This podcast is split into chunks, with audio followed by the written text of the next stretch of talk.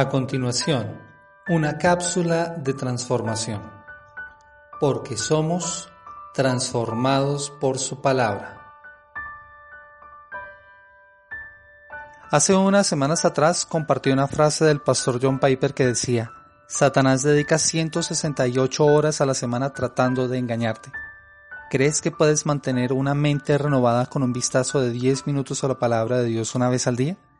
Esas palabras me pusieron a reflexionar ya que son muy ciertas.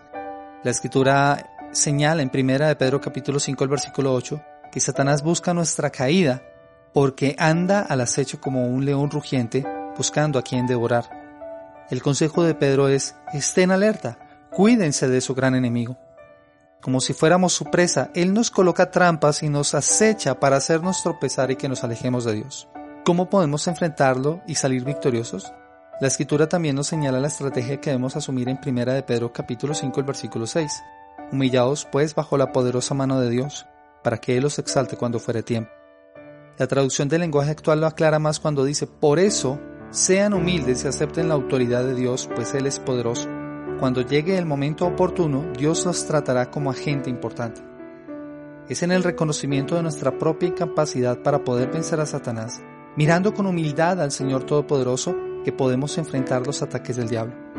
La escritura reitera esa verdad en Santiago capítulo 4 versículo 7, cuando dice, así que humíllense delante de Dios, resistan al diablo y él huirá de ustedes. Si queremos enfrentar la batalla contra el tentador, debemos reconocer que nuestras fuerzas son totalmente insuficientes y acudir a quien sí tiene la fuerza para sacarnos en victoria contra las acechanzas del diablo.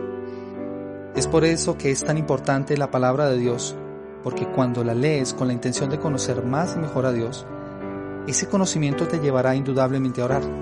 Entre más crezcas en tu conocimiento a Dios y en tu vida de oración, enfrentarás de manera más efectiva a tu rival, podrás identificar sus acechanzas y no caerás tan fácilmente en sus trampas.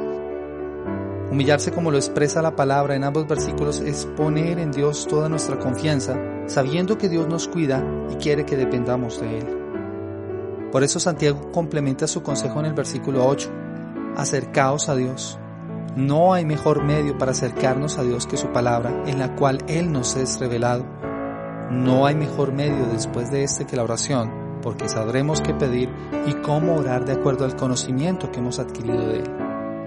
Santiago incluye un aspecto importante en nuestra lucha contra el enemigo de nuestras almas y es que si nos acercamos a Dios, Él se acercará a nosotros. No hay mejor compañía para enfrentar al diablo que hacerlo de la mano de Dios.